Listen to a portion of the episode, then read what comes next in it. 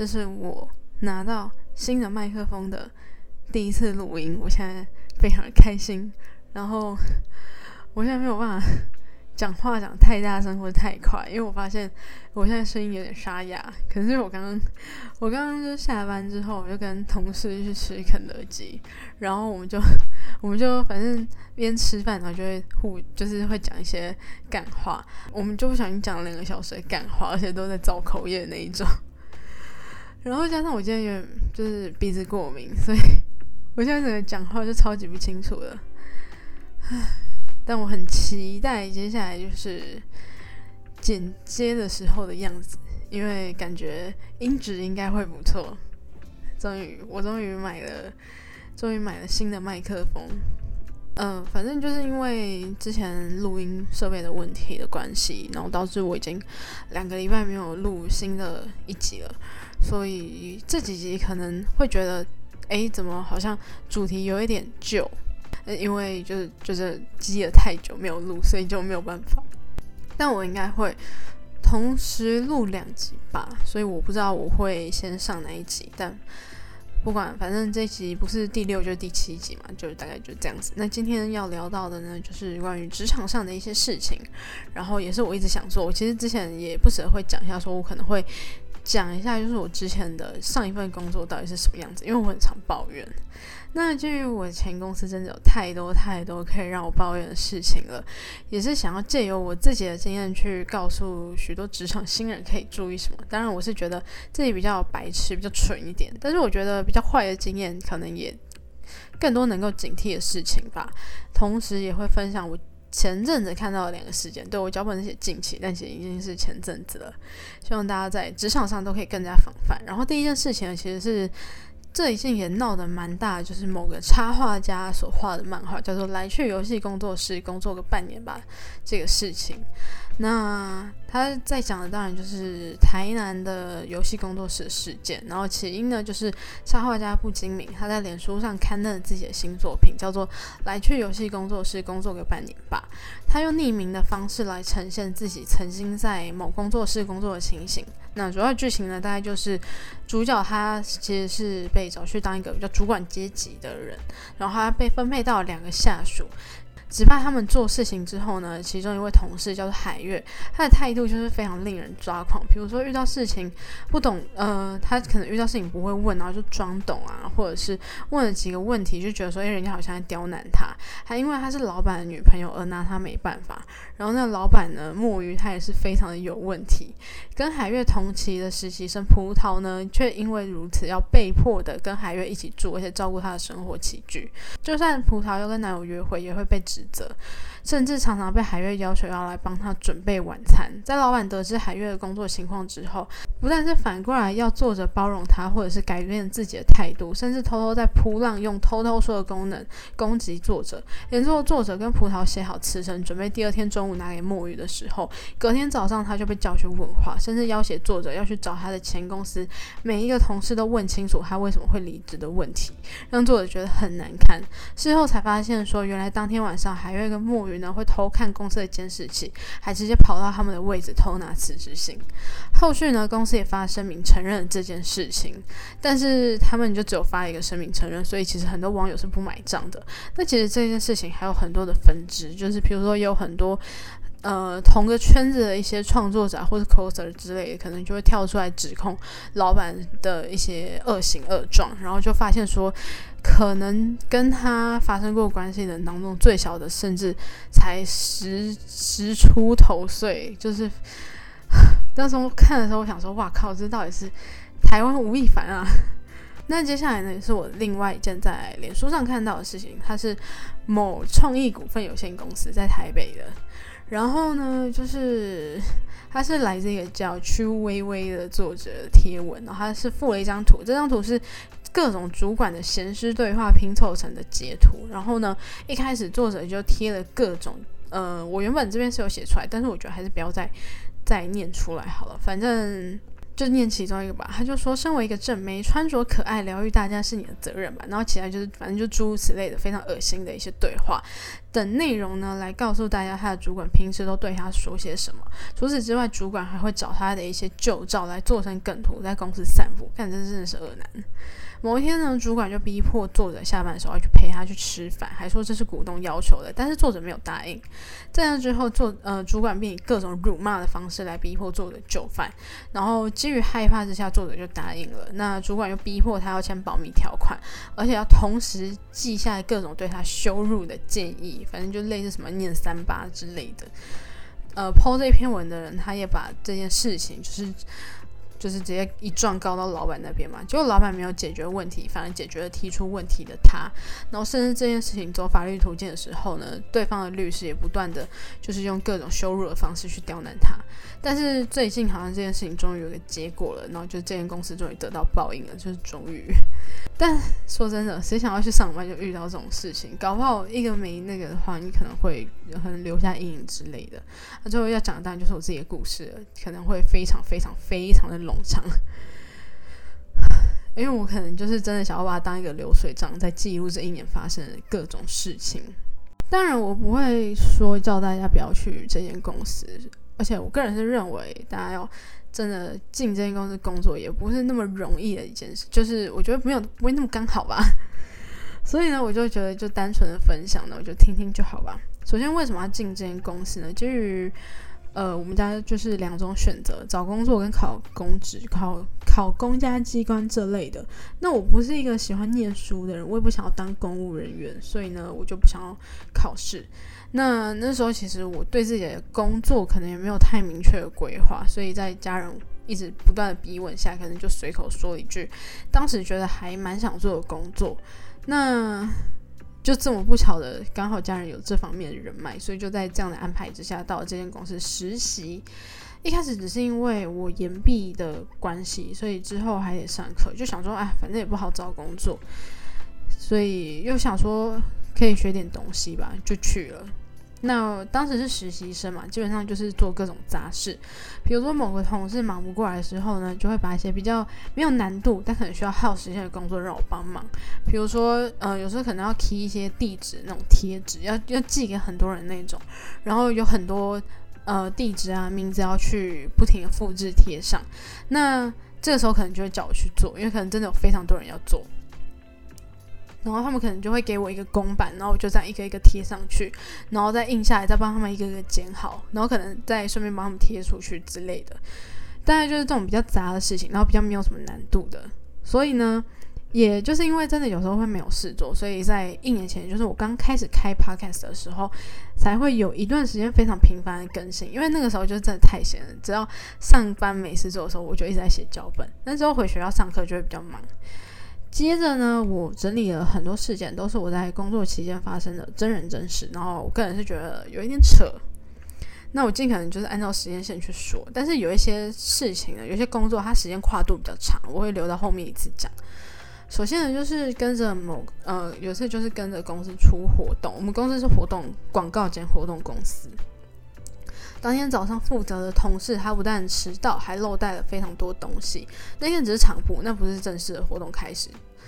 然后可以明显看得出，因为他的迟到加上路上塞车的关系，觉得老板好像心情蛮差的。这时候呢，他突然打开一箱要送给那场活动主办单位的礼物，但发现那些东西却是散落在箱子里面，大概就是成堆的那种饮料杯套。然后他觉得说，诶，同事没有排整齐，而是让它散在里面，就觉得有一点生气。而且当我们现场数完之后，还发现油少，他就直接大发飙，然后就把负责整理那箱的同事、负责载货物的外形跟我臭骂了一顿。那我当时就想说，到底是干我什么事情？我完全在状况外就来了。至于为什么我明明有参与这份工作，但我却没有问呢？因为不只是这一次，几乎每一次很多活动，我都是在事先不知情，他们从来不会先跟我说要参加，往往都是前一天下午才突然说：“哎，你明天几点要去哪里哪里哦？”然后我可能连活动内容是什么都不知道。那因为呢，就是当时我还要上学的关系，就是我可能一个礼拜只有三天。会去上班，所以其实很多资讯我都是非常不透明的。就算听他们在讨论工作的时候，我也不知道他们到底在讲什么。哦，对，我一直到半年多后才被加进公司群组，而且当初会加我进去的原因，只是因为有同事参加一个比赛，然后老板希望大家可以帮忙投票。接着呢，就要讲到我进公司的第一份案子，它是一支 MV 的作品。那最一开始的时候呢，就是写脚本当导演，就这样而已。就一开始交代的时候，真的只有这样子。后来老板可能知道我会剪影片吧，就叫我进行初剪，就剪一个 A cut。之后的后置呢，再交给原本负责剪辑的同事做。前面呢，就有很多令人生气的地方，就是基于很多是来自于业主所谓的奥特。所以，我所以我觉得就不多谈，因为这谈的话就是会谈到天荒地老。那拍摄期间，就是我们直接从拍摄正式开拍的时候开始讲。反正拍摄期间呢，老板就不停的会干涉我早就写好的脚本，而且这个脚本呢是他们他跟业主都看过很多次，也已经通过了，然后也没有提出问题的。可是，在这过程中，老板就会一直干涉，就一直说：“哎，我觉得要不要拍那个什么什么什么什么什么什么。”然后我都会一一的拒绝他，因为我很认真的会跟他分析说这个 idea 为什么不可以，为什么不可以。然后他就会附和说：“哦，好了，我只是给你提个意见，但就。”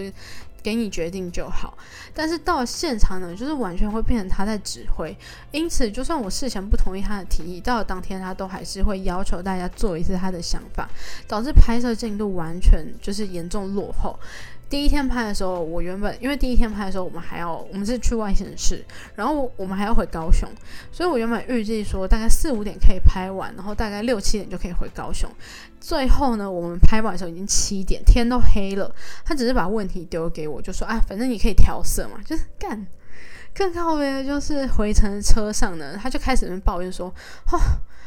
因为就是今天加太多东西了，后面整个 delay 到都天黑了。然后我就心里想说，干，就你在加的啦。他在那边抱怨，就想说，啊，真是气死。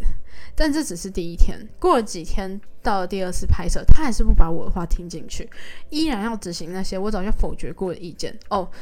我们拍的时候是有，呃，有人会穿那个布偶装，然后当时那些穿布偶装的人呢，都已经。包着那个厚厚的布偶装，就是可能一两个小时了。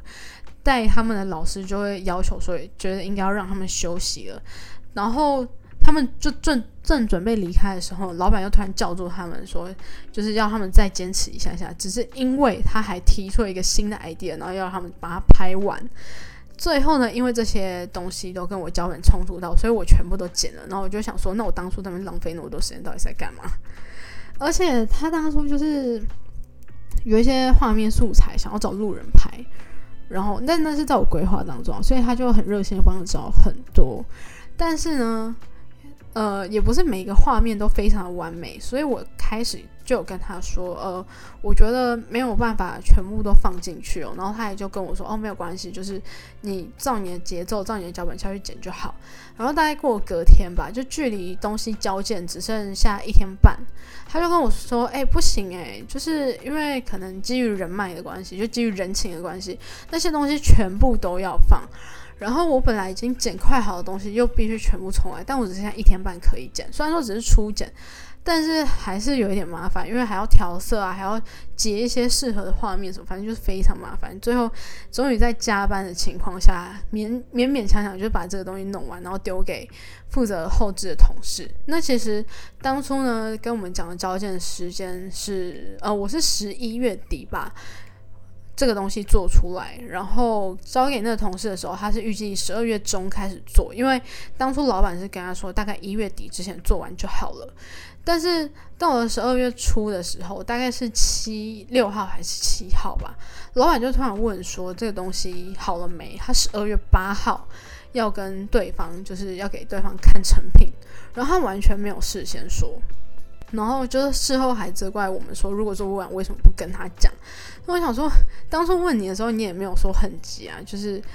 我们大家都是给一个就适合的时间段，然后重点就是他一开始讲的时候，因为我十一月底就是真的是二十几号才把初检做完，然后其实加后置也是真的是需要时间，然后他就问我，他那时候问我说，我还认真以为说是要给他初检，我以为他还没看，就他居然是要完成品，那我想说你是算了，他反正毕竟他不会剪片。那当我接下来就是关于转正的一些事情。反正当我研毕的学习结束了，终于以为说我可以转正职了，但老板就以要让我学东西跟支援怀孕的同事为由，把我丢到他朋友的一个合作伙伴。就是他的一个朋友兼合作伙伴的公司去实习三个月，但是他对其他的同事表示我已经转正职了，让其他同事可以带我做一些他们在执行的一些案子。从那之后开始，我终于呃没有到在前一天才被通知要出活动，也慢慢感觉到也许有一天我也可以参与一些案子，而不是只是停留在活动现场当那种劳力免费劳工的概念。那既然转正，应该也会调薪吧？就是抱着这样的期待，一个月后打开户头，我真的傻眼了。就是完全没有，OK，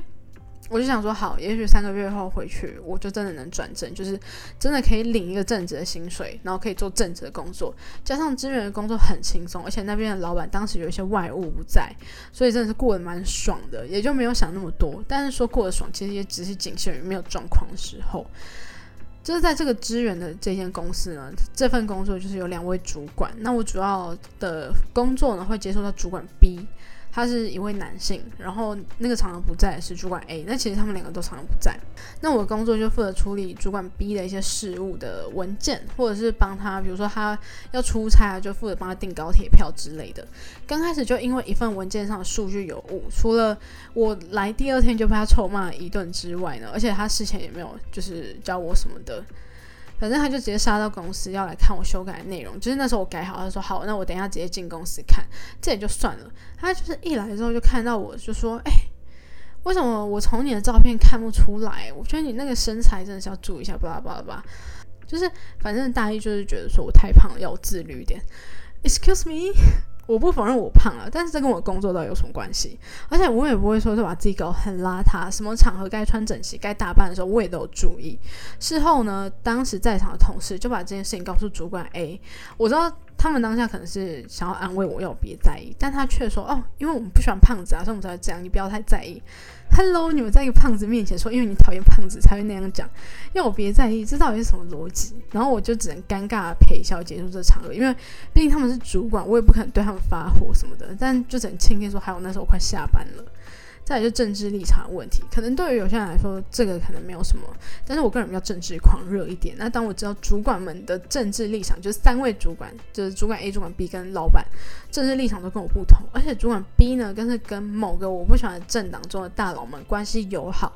平时可能可以忍忍，就是听他们聊，但是下了班有时候还是得在。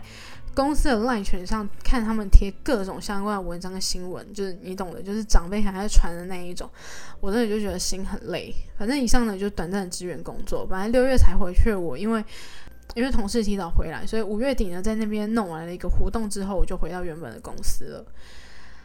刚回去的那一阵子就碰到三级警戒，当时高雄还是蛮危险，每天就是有蛮多确诊。那时候有那个什么串门子烧烤吧，所以每天就是都提心吊胆的。但是也因为这样，就见到了很久没见的同事们。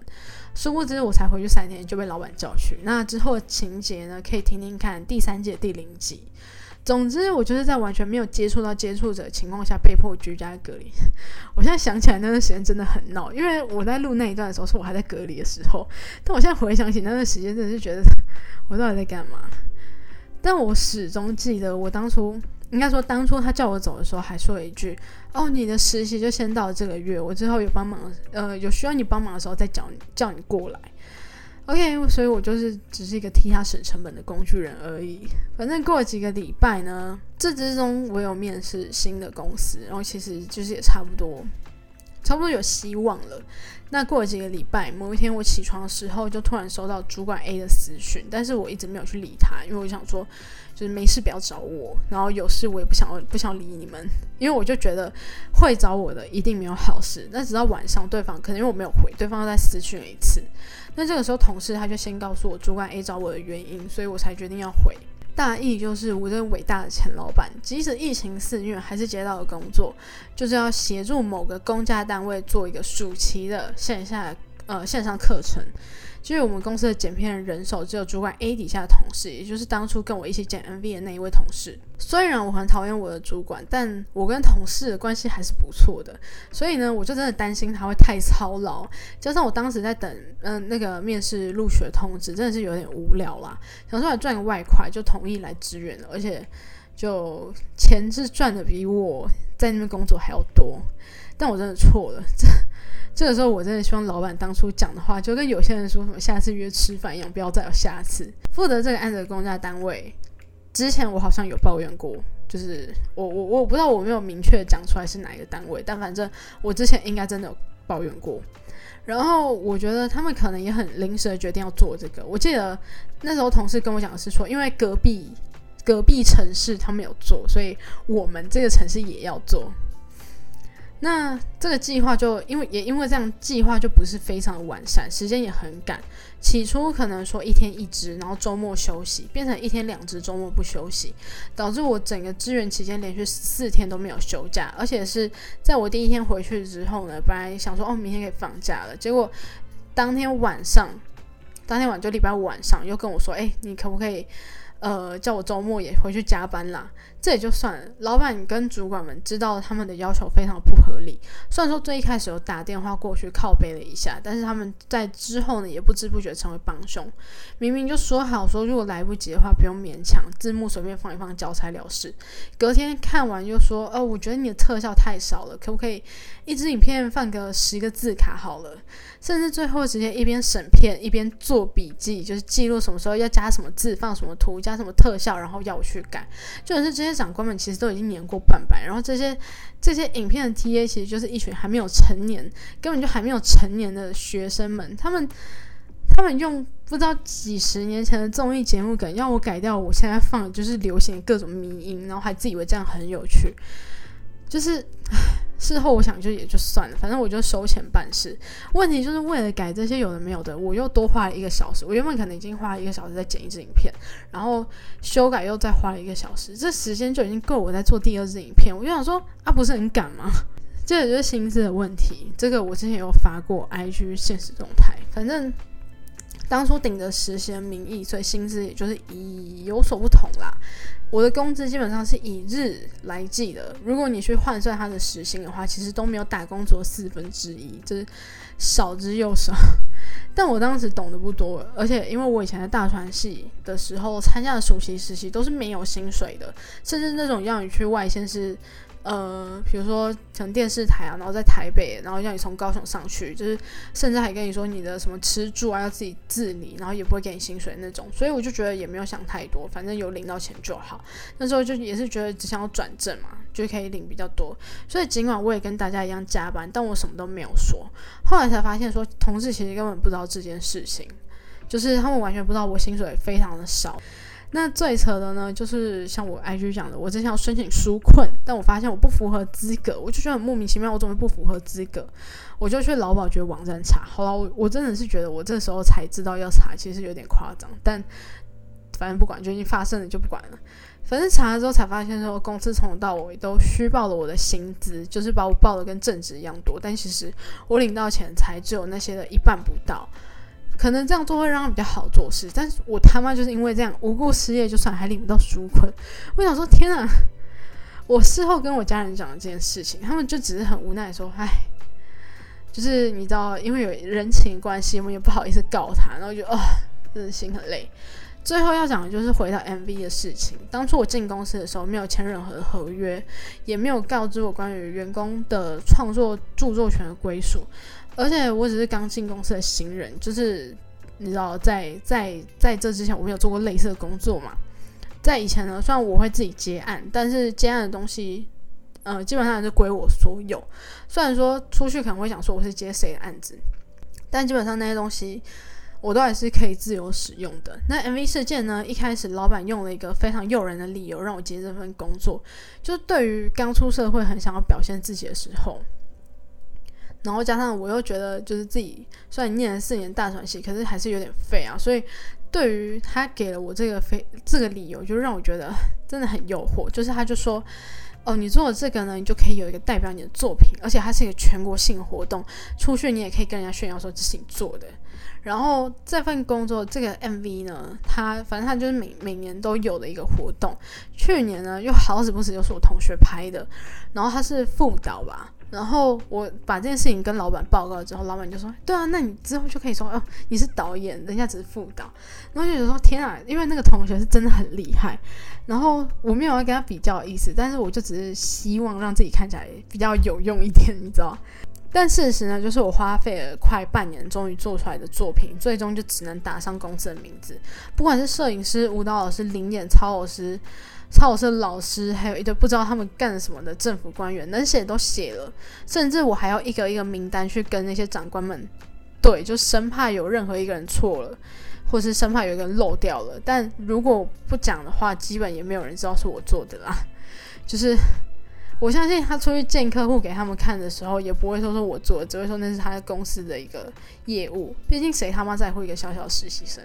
但我也只能认啦，只能说当初没有沟通好，就是毕竟是一个职场菜鸟，跟前市长一样，没有白纸黑字的草包。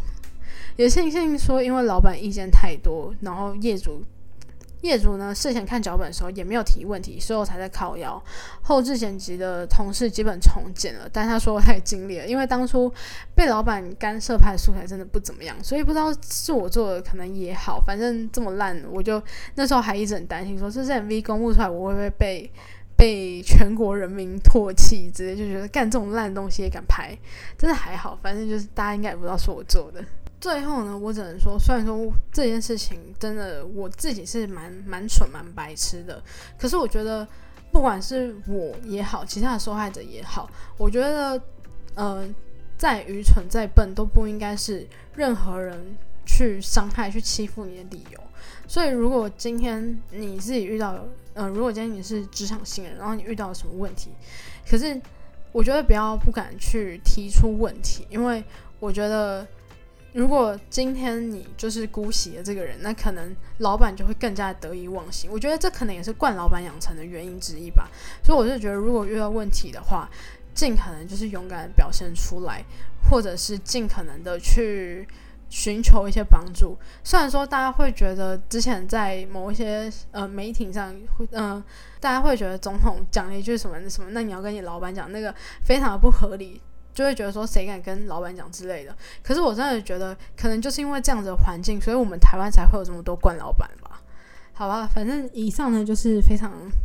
对我来说非常离谱的一个前公司的求前公司的这个工作事件，然后就是一个算是学到很多吧，刚出社会第一年，然后就感受了一个震撼教育，所以现在也是。很珍，算算是我现在非常珍惜现在这份工作，因为我反正我觉得这份工作也做的蛮快乐的。刚刚聊完，呃，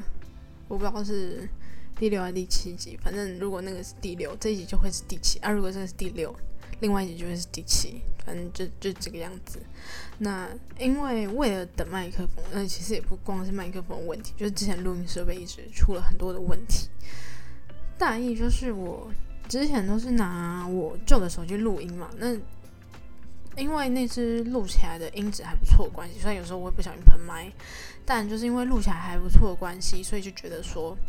那就一直这样子，呃，一直这样拿手机录吧。本来还好，可是我把手机带来台北录之后呢，因为录完之后的流程大概是这样，就是手机录完。然后直接上传到云端，然后我再开电脑用云端下载。下载完之后呢，我再放到 Audition 下去剪，就有点繁琐。但是基于那个手机录音音质是好的，所以我才一直这样子做。但是最近我觉得可能是因为那只手机肯定快坏了吧，所以就是每次录完录完音，然后要传上去的时候，都会挡，就是我手机都会宕机，就有点麻烦。所以。因为这个有点麻烦的关系，然后加上我真的也是想买麦克风，想买很久了，所以呢，我就下定决心，就趁着免运的那一天，我就买了新的麦克风，然后最新终于收到，所以我就很开心，赶快拿来录音。那也因为这个原因，所以拖了大概快两个礼拜没有录新的一集，所以最近这几集的就算是实事的内容，可能也都会变得有点过时，因为那些之前写好的主题。才是拖的有点久了，所以就希望大家不要介意。开始要先讲的一个事情呢，就是最近应该是上礼拜吧，呃，J Park 他就是朴宰范，他就跟真居合作推出一首他们的主题曲，叫做 All In。然后个人是虽然说我还没有听很多次，但我个人觉得还蛮好听的。然后就让我想到年初的时候呢，呃，XO 伯贤也有跟 T One 出一首歌叫 Runner。然后 Runner 我也是超级无敌喜欢。其实认真讲话，我还是更喜欢 Runner 一点。但也不得不称赞一下娟娟的这首 All In，因为我觉得可能是 T One 的运作关系，所以呢，在 Runner 这首歌完全就是围绕在 T One 身上，然后 MV 也都会出现很多 T One 的成员。可是，呃，这一首 All In 呢，虽然说里面你可以看到很多穿着娟娟衣服的人，但其实他们都不是娟娟的选手，顶多就是歌词唱到娟娟，然后会出现那些的人。但是你还是会觉得这是一首非常棒的一首歌，就是你单听也不会觉得很奇怪。然后你就是如果是喜欢真君的粉丝的话，听也会觉得很有感觉。其实我觉得这样做也是不错，但我也不是说 T One 做法不好，只是因为 T One 这样子做，有时候就会引来，如果他们成绩又刚好不好的话，其实就会引来一些粉丝的就是不理解的行为。但除此之外呢，娟居最近我个人是觉得没有到很。平静了。前阵子有人就送了娟居花圈，事后的主使者呢也在网络上就是表达说，他其实是希望娟居可以变得更好，而且细数了各项罪状。那其实这这个呢，我有根据一些影片或是新闻下去整理，那完整的链接我都会贴在资讯栏。首先呢，就是虽然说娟居的成绩在夏季赛是还是名列前茅，还是不错的。但是摊开来看，近期是真的有一点惨。之外呢，他觉得队伍一直以来都有一些很明显的问题存在，可是从来不见后勤做出任何的改变。那在写这个的时候，娟娟的成绩是还算不错啦。但是写完了之后呢，娟娟从第三名掉到第五名了。再来就是战队方之前有承诺过。YouTube 频道会定时而且定量的更新，比如说一个礼拜几支或者几个礼拜一只之类的，就是会这样子定时定量的方式更新选手们的直播精华，甚至也因此限制了粉丝上传精华的时间。可是官方自己却没有做到，已经一个多月没有更新了，更不用提还要定时定量。那既然如此，为什么不能不可以解呃解禁对粉丝的规范呢？再来还有就是去年世界赛。根据，因为他们有进世界赛嘛，他们也出了一个世界赛的限定版队服，可是这一套队服却没有公开贩售，而是只能用抽奖的方式获得，让想要的粉丝就非常难去获得到。但是事后官方却将队服当成公关品一样送给许多知名人士，让粉丝觉得有点不太被重视。最后呢，就是娟娟领队曾经承诺会改善呃他们的网络设备，但是却没有做到，导致前阵子二队比赛被迫停赛。甚至他也承诺过说会找分析师来，现在也不知道到底是有没有，而且觉得说以真居这样子的成绩来看，就算有好像也没有什么用。在那之后呢，真居也发出了声明来澄清，呃，来回应这个 YT 的争议。表示是因为当时更换设备的问题，然后怕有一些精华会出现到不是赞助商的设备，才会决定说那这阵子都不要上传。而且前阵子呢，片师也因为 COVID-19 的关系没有办法工作，他呃那也表示说之后会恢复更新，而且在恢复更新之前呢，也会解禁对粉丝的一些相关的规范。那以为这件事情就这样结束了，但一波未平一波又起。上礼拜捐居，呃，其实应该是上上礼拜了，因为这这个是我上礼拜写的。反正上上礼拜的时候，捐居又发出了一个声明，表示说近期呢有不明人士多次假冒公司职员的身份，然后擅闯他们的战队基呃战队基地，而且被抓到的时候身上甚至还持有凶器。除此之外呢，他也会算准选手的时间，在他们上下班必经之路上徘徊，这完全就是这些私生饭。反正因为这样子造成公司职员还有选手心理上都有一定的威胁，所以他们强调就一定会慎重处理这件事情。看到这边，我只能说这个夏天的选举真的是不太顺利啊，特别是基地被擅闯的行为，真是蛮恐怖的。虽然说他没有实际对公司的人造成伤害，但是我认为心理上的威胁其实也不亚于生理。甚至这个花圈事件哦，我看到的都是讲花牌啊，但是我认知上应该是丧礼送那种花圈，所以我就直接讲花圈。反正花圈事件呢，就可以看得出粉丝可能也是恨铁不成钢的感觉吧。我觉得不光是电竞啊，偶像饭圈可能也会出现类似的行为。去年呢，世界赛 LPL 队伍 LGD 他们在世界赛表现失利的时候，也有激进的粉丝送花圈给打野的 Peanut。然后我也不得不说，这种行为就是有点类似，有一些亚洲的家长很常挂在嘴边说的“我是为你好”吧。但像这样送花圈，或是劝年粉丝给 T 外卖宣传车，要求公司别再让选手拍一堆广告、上一堆节目的行为，我觉得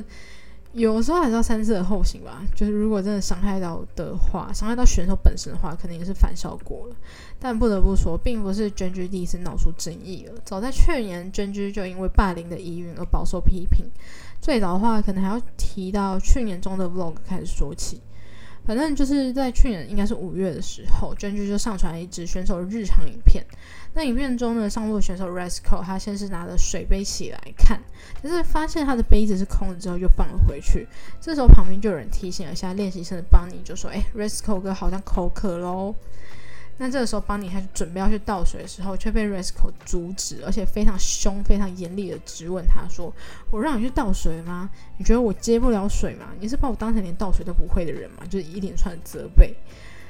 之后就带到了访问的部分，就是你知道有点像实境秀那种，我在看给你看一个片段，然后会事后会给你带一个就是成员的访问，就是问说你当下是什么想法之类的。反正工作人员就问了练习生们，就谁最常欺负他们。那邦尼就说是辅助的选手 Life，他就是会告诉他们说，以前我也是这样子过来的啦，所以你们就是也要承受啊，就是真的就是呃，你家长会告诉你的事情吗？那他之后，嗯，就是帮你事后呢，他又补了一句说，呃，Ruler 平时在镜头前就是好像会对他们很好，可是私底下就会一直教训他，就让他觉得很委屈，然后还甚至还对着镜头喊话说：“拜托你不要再教训我了。”再到了去年的世界赛，真真在八强的时候呢，不幸被 G Two 以三比零的方式击败。那结束之后，选手要离开的时候呢，摄影机清楚拍到 Resco 一脸不爽的回瞪中野的那个 BDD 跟克里的，而这个死亡凝视也让刚刚提到的那一支年终被认为疑似霸凌影片又再度被拿出来讨论，甚至就是 JNG 在那个时候，其实他们也有出来讲说，真的没有霸凌的事件。不过我如果没有记错的话，我记得去年夏季那个 Bonnie 他就转到 KT 去了。那也因为这两次的事件呢，让 Risco 时常成为网友调侃的对象。我自己就整理一些，就是有些是 PTT 上面看来的，然后有些是我从他的实况上面看来的，然后就整理一些我觉得很有趣的冷知识 给大家听。反正有了以上的事件，加上世界赛那个怒瞪的画面，大家都会把矛头指向队内最年长的上单 Resco，认为他就是带头霸凌后辈的人。据说就连是 Ruler 也得听从他的指示，所以很多人都开始用歌来嘲讽他，就是做什么一定都只要叫到 Resco，一定要加一个歌。不过我觉得歌叫久了也会慢慢变成一个梗，就连官方在发他们的微博的时候，也会用歌来称呼 Resco。那我其实自己之前也有时候会看一下 Resco 的实况，因为娟娟的实况是在斗鱼直播，所以在斗鱼直播的时候呢，会及时的有翻译去翻中文。那负责帮 Resco 翻译的那个小姐姐，平时跟哥对话的时候，都会称呼她宋在宁，就是老师。但是翻成中文的时候，她就会直接讲哥怎样怎样怎样，蛮好笑的。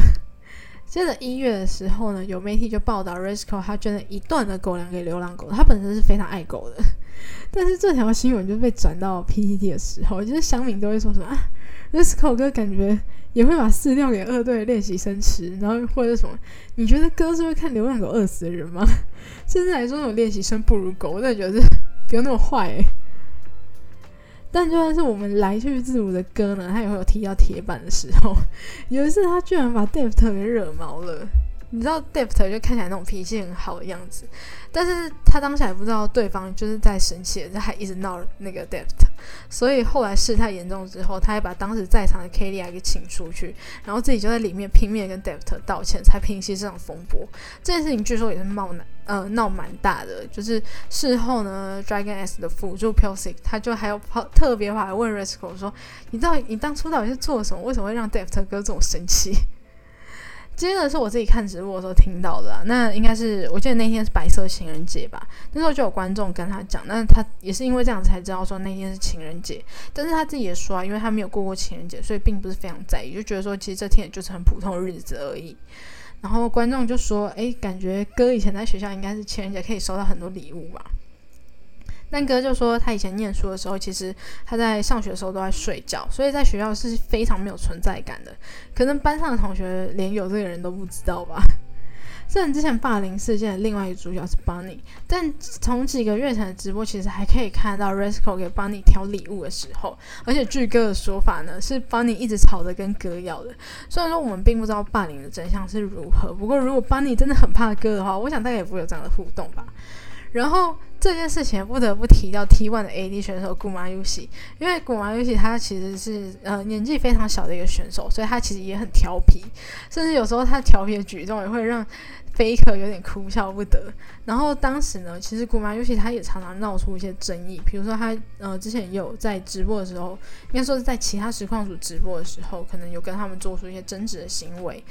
这个时候呢，就会有人在 PDD 上面问说，如果把古马游戏放到卷居的话，不知道哥能不能治疗他？然后就有人会觉得说，感觉古马游戏会直接踩到哥的头上，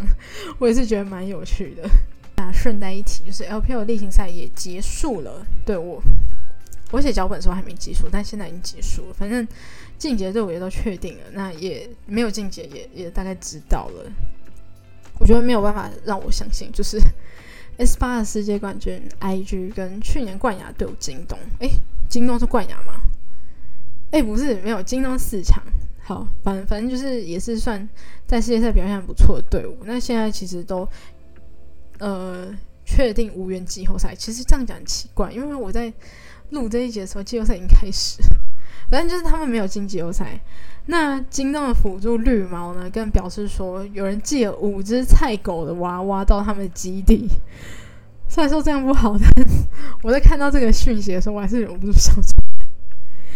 没有记错的话，我我记得夏季赛刚开始的时候。了帅他就遇到一些应该是签证的问题，然后一直没有办法到中国，而且因为疫情的关系，他就算回去了也得隔离。其实夏季赛有一大半时间好像他都不在吧，我觉得对 IG 来说有点可惜。然后呢方 p a s 在，哦天啊，我觉得做这种实事的东西真的很累。但反正我在那时候写脚本的时候就讲到方 Plus 在那一周，应该是上周吧。就有公布他们季后赛初赛名单，那也有网友就注意到说，季后赛的名单没有之前的打野波，然后波呢，他是在春季赛的时候，因为小天爆出了 PTSD，必须休息的时候才代替他上场的。小天回来之后，好像就也没有，我忘记小天回来之后他还有没有再出现过。但是因为在之后呢，又爆出了他在 LDO 打假赛的事情，虽然说他当时是表示说他是受胁迫的。但他也是因此被禁赛到七月。即使不久前 FunPlus 官方才表示说不会放弃他，可是这个举动又引发很多 FunPlus 粉丝的不满，就揪出了他许多去年，呃，就揪出了波许多假赛以外的恶行恶状。然后这次公布季后赛名单，看到没有他之后，很多粉丝都觉得非常满意，然后甚至还说说哦，不该出现的终于都不在了这样的话。至于 Bozo 是不是还会留在 FunPlus，我就不知道啦，只能说。就祝他们一切顺利吧。接着就是讲到国际 LYB 日，这个是我前几天也在现实中在发过的。就回到 PT 的赛区，也有些我觉得很励志的消息。就到第三周才拿下首胜的飞鹰战队 LYB，他们终于在上周累积到四胜，而且也因为跟 IMP 的战绩相同，拿到一个加赛的机会。最后他们也赢下了 IMP，拿到了他们第一次进季后赛的机会。虽然说并不是非常名列前茅的成绩，但是看到这支总是垫底，然后从来没有进过季后赛，甚至去年还必须要打升降赛才能保住 PCS 初赛资格的这个这个队伍，然后看到他们能有这样的进步，也是觉得超励志的吧。但是不得不说，我如果没有记错的话，L L Y B 刚开始在 P C S 刚开始的时候，其实他们一开始打的真的是蛮蛮凶的，不能说打的好，但就是很凶。但春季赛的时候，那时候就好像他们遇到一些状况，然后就一直停赛，然后之后在补赛的时候，其实成绩也没有像以前那么好。这次的战绩也是搞不好也是在 P C S 成立以来他们最好的一次吧。虽然说不知道他们季后赛能走多远，但我就是觉得还是可以期待一下，就是当一个励志的表现。然后网友们也将八月八号就 LYB 晋级季后赛日子称作国际 LYB 日，所以就是跟风庆祝一下。就像现在也是要跟风来点一下那个猫咪，而且听说就是在我录音的刚才，就台湾终于得到金牌了。那除了 L Y B 之外呢，又有另外一支突飞猛进的队伍，就是 HKA。我在录这个时候呢，他们正在跟 Magic X 呃打季后赛，然后我不知道最后的赛果是怎样，但是目前他们是一比零，就是 HK 领先的，所以就是有点进步有点多。八月，总之八月六号对上 BYG 的比赛中呢，HK 出乎意料获胜，因为 BYG 是 PCS 非常前段班的队伍，所以大家就觉得说可能一定是他们赢吧。虽然说大家觉得两边辅助基本上就在比烂，但也不得不说，空月我有个跟 Rock 卡密尔真的超，我不知道该怎么说，就是很厉害，再加上本来就是很稳的 MMM。这名字有个难念，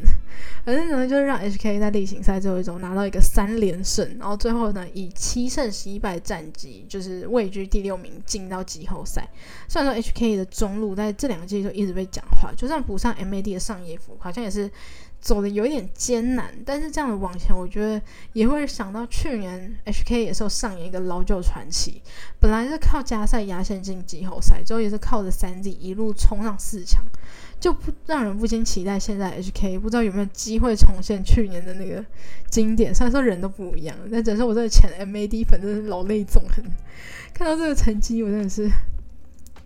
那除了 PCS 之外呢？LPL 的常规赛在上礼拜结束了，然后呃，今天也开始打季后赛嘛。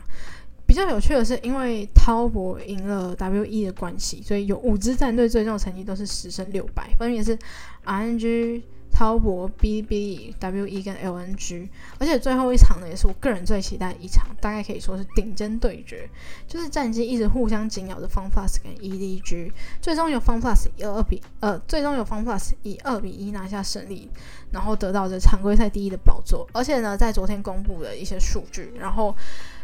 F o s 的中路杜英 B 更是拿到夏季赛的常规赛 MVP，然后还有夏季赛的第一中路。不得不说 f o s 在挥别去年的阴霾之后呢，今年迎来了新的世界冠军上路 NUGRI。同时，大家也都说林伟翔实力回稳了，让 f o s 整体跟着稳住。虽然说春季很可惜的在决赛败给 RNG，但我觉得夏季赛的 f o s 根本是无人能敌。真的就是像他们夺冠那一年主题 Phoenix 一样，有点涅槃重生的感觉。我就是期待有这样的情况。但不得不说，我也是因为 f o n f a s 才开始看 LPL 的，甚至现在也还只是看 f o n f a s 的比赛，就是不是 f o n f a s 我基本上都不太看。所以就真心期待 f o n f a s 可以去世界赛，然后可以在世界赛打得非常好，因为我会想要再收一组造型。好，讲完那些就也讲一些其他的吧。最近呢，让我最期待就是 Red Velvet 即将回归了。这个呢，是继二零一九年底 Cycle 之后再一次完成体回归，中间也是有历经 Wendy 的受伤，然后 Irene 家色起的小分队，Wendy 跟 Joey 的 solo，还有忙内耶里的戏剧出主演，戏剧出出演，终于可以看到我心心念念的夏日女团回归。讲到夏日女团，曾经的制霸夏天的团体 Sister，在二零一七年解散之后，也迎来了一个令人振奋的消息，就是孝琳跟多顺他们即将。也不是即将，应该已经回归，就是他们以双人组合的方式回归歌坛。虽然说只是广告合，呃，也是算是广告合作曲，但是可以看到他们在合体，我真的觉得很开心。